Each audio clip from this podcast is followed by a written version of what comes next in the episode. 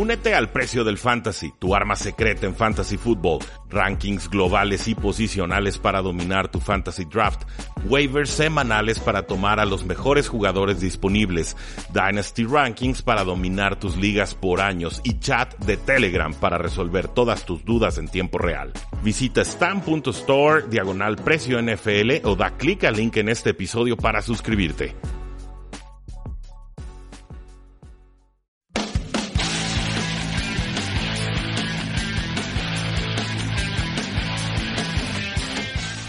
Saludos a todos y bienvenidos a un programa más de Tres y Fuera, donde la NFL no termina y nosotros tampoco. Mi nombre es Rudy Jacinto, me encuentran en Twitter como arroba NFL y el día de hoy vamos a dar nuestro top 10 de la semana 12. Muchas eh, sorpresas, juegos intrigantes, resultados muy contundentes y por supuesto que los vamos a comentar en este espacio, así como en el programa de mañana con nuestro compañero Jesús Sánchez de Hablemos de Fútbol. Sin mayor preámbulo, punto número uno mina de oro. San Francisco le gana 37 a 8 a Green Bay Packers en el Sunday Night Football, que no fue competitivo como muchos hubiéramos querido creer. Rodgers completó 22 de 33 pases para 104 yardas, es apenas 3.2 yardas por intento de pase, la más baja de toda su carrera, y además fue capturado 5 veces y tuvo un fumble. Este margen de 29 puntos en su derrota es la segunda peor en la carrera de Aaron Rodgers, solamente detrás de una derrota por 30 puntos contra los Cardinals en el 2015. Una actuación sumamente contundente de eh, San Francisco en el costado ofensivo, pero sobre todo en el costado defensivo del balón. Y sobre todo creo que la lesión de Bulaga fue el punto de quiebre para esta ofensiva de los Packers. Ahí mandaron toda la presión y ahí fue donde capturaron a Aaron Rodgers tantas, tantas veces. Parece que San Francisco se entona, ha estado repartiendo palizas a lo largo de la campaña. Ya la excusa esta de que no han jugado contra nadie ya no cuela. Definitivamente San Francisco es contendiente. Eh, para algunos incluso será favorito a ganar el Super Bowl de este año. Así que punto número uno, mina de oro. Punto número dos, Tropiezo en Foxboro y tropiezo por varias razones. Eh, Vaqueros pierde 9 a 13 contra los Patriotas de Nueva Inglaterra en un juego que fue marcado por lluvia y errores y poca ofensiva. Eh, pero bueno, primero que nada, los Vaqueros de Dallas no anotaron un touchdown. Segundo, el head Jason Garrett eh, pues se conformaba con goles de campo en lugar de ir a la yugular y tratar de sacar una, una anotación en un juego en el que estaban a domicilio, en el que los elementos eran muy traicioneros, en el que los pateadores estaban fallando goles de campo de ida y vuelta por doquier, y en un partido en el que además los referees no les hicieron ningún favor. Hubo una jugada, hubo dos jugadas en las que a los vaqueros de Dallas les marcan un castigo muy inusual, un castigo que se llama tripping, eh, tropezar. Básicamente es cuando un jugador extiende los pies para que se caiga el rival. Tiene que ser muy descarado para que lo marquen en la NFL. Eso, es un hecho.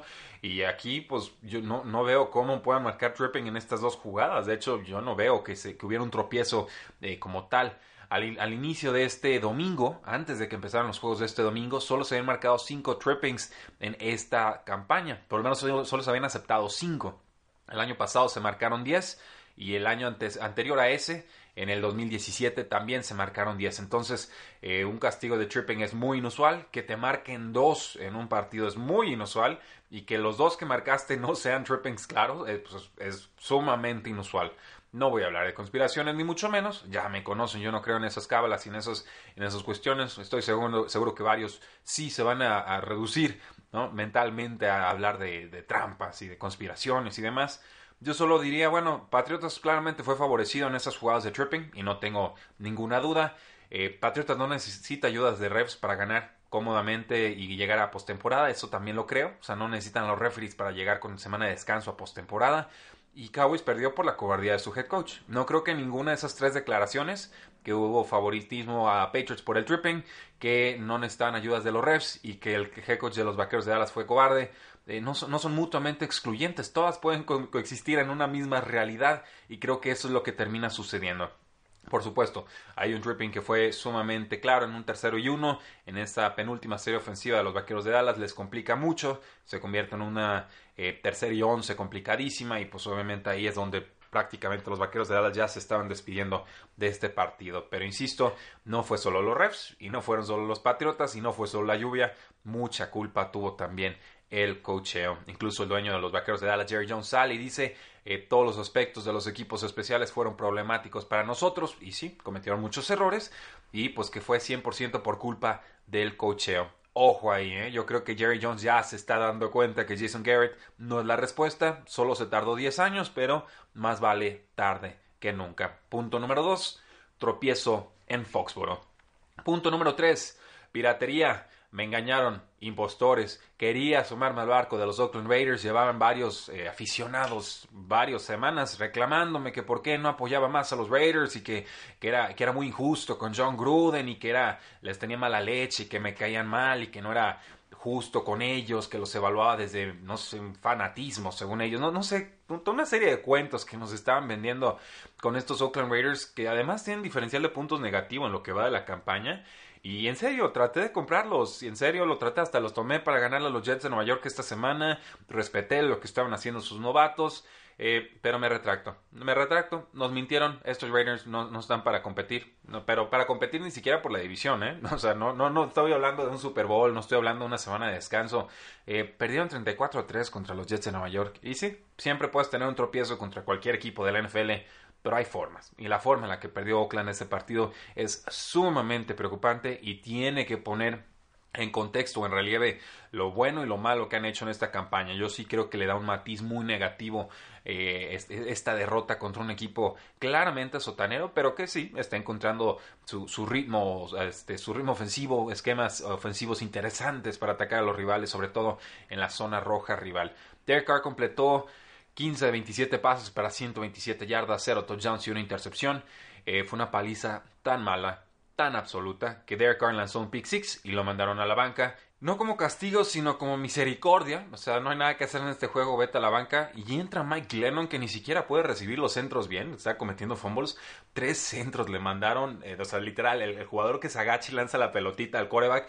Esos centros, tres de ellos los, los, no los puedo controlar. O sea, los está soltando. Dices, eres quarterback suplente, no puedes entrar tan desconcentrado como para estar soltando estos tipos de, balones, Glennon. Pero bueno, e, es increíble. Tres, tres de estos errores tuvo Mike Glennon y eso resume muy bien lo que fue este partido. Punto número tres, piratería, porque nos dijeron que eran buenos y puro cuento, era pura fayuca. Punto número cuatro, quack. Y no, no hablo del canto de los, de los Mighty Ducks en aquella legendaria película 1 y 2, sino del sonido de la derrota de Mason Rudolph, así, quack. Eso es el último sonido que va a escuchar Mason Rudolph eh, al haber sido mandado de la titularidad a la banca. ¿Por qué fue a la banca? Pues muy sencillo. Tuvo 8 de 16 pases completados, 85 yardas y una intercepción en la primera mitad. Esto pues fue tristísimo. Regresan de la, de la mitad y después de una primera serie eh, ofensiva pues lo mandan a la banca y entonces vemos de nuevo a Devlin Hodges, a quien se la apoda Pato o Duck, porque es muy bueno imitando los sonidos de patos y porque su Twitter es básicamente un tributo a los patos. Es una, una situación un tanto extraña, algo exótico, estilo Garner Minshew con su bigote y sus, y sus ondas raras de cómo entrena en, en calzoncillos y demás, pero bueno, Devlin Hodges entra al campo y creo que si no hubiera entrado al campo, Steelers no se llevaba este partido 16 a 10. ¿eh?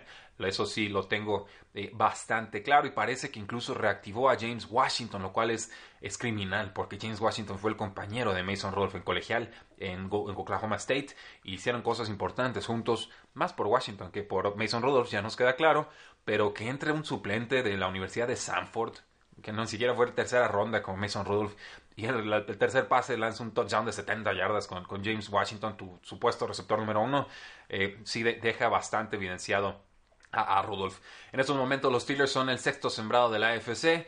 El año pasado no llegaron con Ben Roethlisberger y con Antonio Brown. Es, increíble, pero bueno, ahí están en la pelea. La AFC se presta para esa clase de sorpresas en esta eh, campaña. Entonces, punto número 4. Quack. Punto número 5. The Real Hunter Henry. Y no, no hablo del Titan de los Chargers, sino del caza Jaguares de los Titanes de Tennessee. Es increíble, cada que Derrick Henry toca la pelota, le hace una daga de antología a los Jacksonville Jaguars que no tienen respuesta para detenerlo. Desde que Derrick Henry entró al, al, campo en la NFL, le ha estado haciendo mucho daño a este equipo y lo vuelve a hacer. 159 yardas, 2 touchdowns en 19 carreos y además su target de, bueno, el único pase que lanzaron se fue para 16 yardas en esta victoria de los Tennessee Titans sobre los Jacksonville Jaguars, en esta paliza de los Tennessee Titans sobre los Jacksonville Jaguars.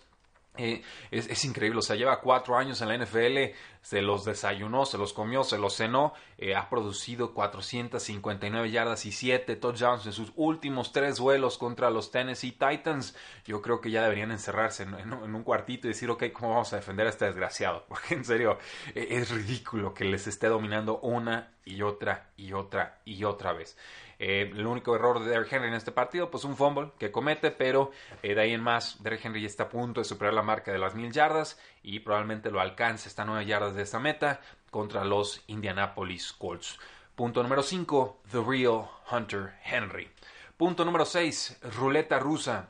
Y cómo no va a ser ruleta rusa si James Winston gana, pero gana con muchas intercepciones. Eh, una tónica ya muy tradicional en él. Los Buccaneers ganan 35 a 22 contra los Atlanta Falcons. Falcons no tuvo nada al ataque, tuvo algunas eh, recuperaciones de balón en el costado defensivo, pero eh, le está produciendo el Winston jugadas profundas, jugadas largas, jugadas de touchdown, sobre todo con Chris Godwin. Eh, pero James Winston tiene en estos momentos un rating, o un ratio más bien, de intercepciones de 4.6%. O sea, 4.6 eh, por 6 de cada 100 pases que lanza acaban en intercepción, que es altísimo. En la NFL el promedio es 2.2%. Entonces, es claro que James Winston es una ruleta rusa. Es claro que es Brett Favre esco en que entrega muchos balones y que también genera muchos puntos y nunca sabes qué versión te va a salir en el campo. A veces te salen las dos y entonces no sabes cuál va a ser el resultado. Pero James Winston lleva 20 intercepciones en esta temporada por mucho el favorito para llevarse esta dudosa presea de intercepciones en la campaña. Nadie más tiene eh, más de 14, imagínense eso. Pero Winston también tiene 3.391 yardas en esta campaña, solamente 42 yardas detrás de Dak Prescott. Su equipo va 4 y 7 y esto es James Winston, o sea, ya, que nos quede claro, esto es James Winston. Si los Tampa Bay Buccaneers están conformes con esto, renuévenlo. Si no están conformes con esto, déjenlo ir, pero no va a cambiar. Llevamos cinco años de James Winston y se ha mejorado un poquito como pasador y ya genera números más importantes, pero siempre con este punto negativo de las entregas de balón. Yo creo que no lo va a corregir. Yo creo que ya nos da señas muy claras de que esto es lo que es James Winston. Acéptenlo o déjenlo ir. Punto número 6 ruleta rusa. Punto número 7. Vea cómo anota. Un jugador de 347 libras se convirtió en el jugador más pesado en la historia de la NFL en atrapar un pase de touchdown. Se trata del no tackle Vita Vea de los Tampa Bay Buccaneers. Y sí, ha habido un jugador que anotó un touchdown por tierra que fue más pesado que el mismo Vita Vea, Akeem Hicks, un, un tackle de 352 libras, pero eso fue, fue corriendo. Entonces, este se lo vamos a dejar a Vita Vea como receptor. Vita Vea fue corredor en su, en su preparatoria. Es increíble, tiene buenos highlight reels, un jugador explosivo que simplemente fue sumando más y más y masa y se convirtió en un obstáculo. Sucede en la NFL. Eh, pero la jugada en sí fue, fue interesante. Fue, de hecho, fue el Spider White 2 Banana famoso de John Gruden en el que el fullback o el, que apoya ahí en el bloqueo eh, engaña bloqueo y se escapa en flat para tratar de atrapar un pase de touchdown sin buena marca. De hecho, aquí Vita Vea estaba completamente desmarcado. Y sí, fue la clásica jugada de John Gruden. También destaco que el liniero ofensivo de los Titans, Dennis Kelly, entró a la zona de anotación. Así que fue un buen día para los gorditos en el apartado de los touchdowns. Punto número 7, vea cómo anota. Punto número 8, selfies versus selfless. hablamos de tomarnos las fotos con la camarita extendida, con aficionados o lo que sea. Y selfless es ser, eh, no tener ego, tratar de, entregarte al equipo. Y creo que aquí con el tema de Dwayne Haskins que gana un, partido, no diría gracias a él, algunos destellos de potencial, pero bueno, lanza 13-29 eh, pases completados para 156 yardas, 0 touchdowns, una intercepción y un fumble que termina siendo perdido. Eh, además corrió para 28 yardas. Pero bueno, aquí el asunto es que estaban en formación de la victoria los Washington Redskins y, mientras Dwayne Haskins está tomando sus selfies con los aficionados. Eso no recuerdo haber visto algo así en mi corta carrera como analista NFL. En serio, o sea, mandaron al Korak número 2 en cárcel en el centro del campo con su ofensiva mientras Dwayne Haskins está tomándose selfies un asunto extraño. Creo que esta clase de cosas solo puede suceder en, Washington con una gerencia disfuncional. Y, no es ninguna clase de pecado. De hecho, algunos decían, bueno, eh, Washington necesita interactuar con sus aficionados, volver a traerlos a los estadios como sea. Si, te, si tomarte selfies es una forma de hacerlo, pues adelante. Yo más bien creo que el partido no se acaba hasta que se acaba y que tendría que ser el, el titular el que ponga rodilla al suelo o por lo menos el que vea la jugada desde la banda y no mientras está tomando selfies. Un asunto muy extraño ahí, pero finalmente Washington le alcanza para sacar la victoria sobre los Detroit Lions. Duelo de equipos malos y no me sorprende demasiado el resultado con todo y que esperaba que Lions se llevara este partido. Punto número 8, selfies versus selfless. Punto número 9, Wentz. Y no voy a ponerle mayor título exorbitante o ingenioso porque eh, tenemos que hablar de Carson Wentz. Carson Wentz no estuvo bien. Carson Wentz se vio impreciso. Carson Wentz está fallando pases que ha estado completando toda su carrera. Eh, Carson Wentz no tenía eh, a, Alshon Jeffrey, no tenía a Nelson Aguilar, no tenía a Deshaun Jackson, están jugando con Jordan Matthews, que lo firmaron hace algunas semanas, con Mike Hollins, que es, especialista en llenarse de snaps y en hacer nada con ellos, JJ Arcega Whiteside, que no ha tenido ninguna clase de confianza el equipo, este novato español, y Greg Ward, que de hecho fue el que mejorcito creo que estuvo contribuyendo en cuanto a receptores abiertos. Pues bueno, sufrieron contra los Seattle Seahawks, un partido que estuvo ahí a la mano. Los Seahawks se cansó de fallar oportunidades en zona rival de anotación, pero eh, no pudieron hacer nada. Prácticamente no pudieron hacer nada Carson Wentz. Creo que este quizás fue el peor partido de toda su joven carrera. 33 de 45 pases completados, 256 yardas, un touchdown, dos intercepciones. Pierde Águilas 17 a 9 en esta semana 12 contra los Seattle Seahawks. Corrió cinco veces Carson Wentz para 27 yardas, perdió un par de touchdowns, así que hubo cuatro entregas de balón de Carson Wentz. Esto, insisto, es preocupante, pero más preocupante todavía es que se sometiera a, unos rayos X en su mano derecha porque, eh, bueno, por suerte salieron negativas esas pruebas, pero eh, le tuvieron que poner un vendaje bastante grueso y hielo en la mano de lanzamiento. Entonces, eh, yo sé que Carson Wentz ha tenido muchos problemas esta campaña. Yo sé que sus receptores son, son pues en general son un fraude porque no están haciendo para el, asunto para lo que les pagan, que es atrapar pases y generar separación de sus, de sus defensores. Pero eh, sí, me, sí me cuadra el, tema de que esté mal de la mano con lo, con lo mal, o sea, lo radicalmente malos que eran sus pases en este eh, partido. Se estaba fallando pasecitos pantalla por 5 yardas, ¿no? Algo, algo muy impropio en Carson Wentz. Entonces, un tema a vigilar Veremos, Carson Wentz cree que no va a ser un tema importante esto de la mano, pero eh, el producto en el campo nos dirá si eso es cierto o no. Punto número 9, Wentz. Y punto número 10, y aquí es donde me encanta hacer trampa, las estrellas de la semana. Ya lo saben, Baker Mayfield, quarterback de los Browns, 24 de 34 pases completados, 327 yardas y 3 touchdowns, además de una intercepción en la victoria sobre los Miami Dolphins. Va mejorando Baker Mayfield, me da gusto. Sam Darnold, el quarterback de los New York Jets, 20 de 29 pases completados, 315 yardas, 2 touchdowns y 0 complicaciones. Van mejorando los Jets al ataque. Ryan Tannehill, el quarterback de los Tennessee Titans, 14 de 18 pases completados, 259 yardas, 2 touchdowns y además corrió para 40 yardas y 2 touchdowns en 7 acarreos en esta paliza de Titans sobre Jacksonville. Está jugando bien Ryan Tannehill. Jimmy Garoppolo, 14 de 20 pases completados, 253 yardas y 2 touchdowns sin mayores complicaciones. Con corredores, Leonard Fournette de los Jacksonville Jaguars, pues muy poca oportunidad de ganar el partido, pero vaya que le dieron volumen de trabajo al muchacho. 97 yardas terrestres, 2 touchdowns en 24 carreos y además atrapó 9 pases para 62 yardas en 12 targets. Habían dicho que le iban a usar más y lo usaron más. En ese punto no, no nos mintieron. Rashad Penny, el corredor suplente de los Seattle Seahawks, corre 14 veces para 129 yardas y un touchdown en esta victoria de Seahawks sobre Eagles. Ojo, hubo fumble eh, de Chris Carson y lo mandaron a la banca. ¿eh? Entonces quizás ya el tema de las entregas de balón sí le vaya a pesar a Chris Carson. Así que en ligas de fantasy fútbol creo que Rashad Penny es una adquisición prioritaria y yo sí quemaría el primer waiver o el primer turno de waivers para seleccionarlo.